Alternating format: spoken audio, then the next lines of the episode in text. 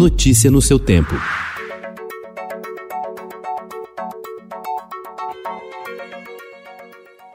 Olá, seja bem-vindo. Hoje é sexta-feira, 22 de janeiro de 2021. Eu sou Gustavo Toledo, ao meu lado, Alessandra Romano. E estes são os principais destaques do jornal O Estado de São Paulo.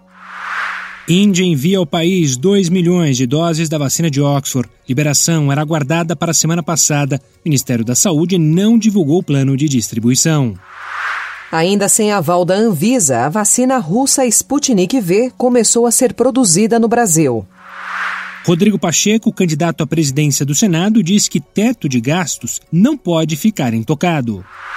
Fábrica do Instituto Butantan, que fará a Coronavac, deve ficar pronta em outubro. São Paulo deve ter fase vermelha nos fins de semana para evitar colapso da rede pública de saúde. Empresários cobram vacina e criticam o governo. Fura-filas viram alvo do Ministério Público em seis estados. Europa vê alto risco em mutação brasileira. Joe Biden centraliza medidas de combate à Covid.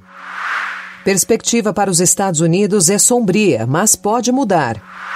Sabores típicos da cidade, um passeio por pratos icônicos como a pizza.